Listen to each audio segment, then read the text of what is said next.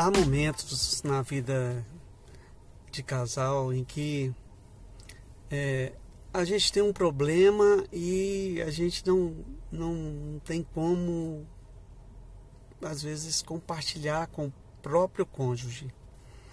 Por isso é muito importante que você tenha um amigo, que você tenha uma amiga, uma amiga do peito que possa que você possa compartilhar certas coisas, certos problemas que é, com o cônjuge você não, não vai conseguir falar.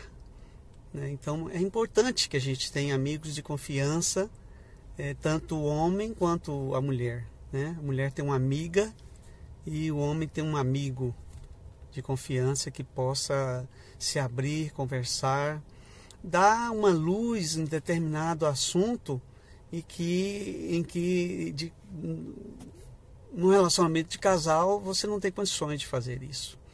Né? Então fica a dica aí para você sempre ter um amigo e a mulher ter uma amiga de confiança.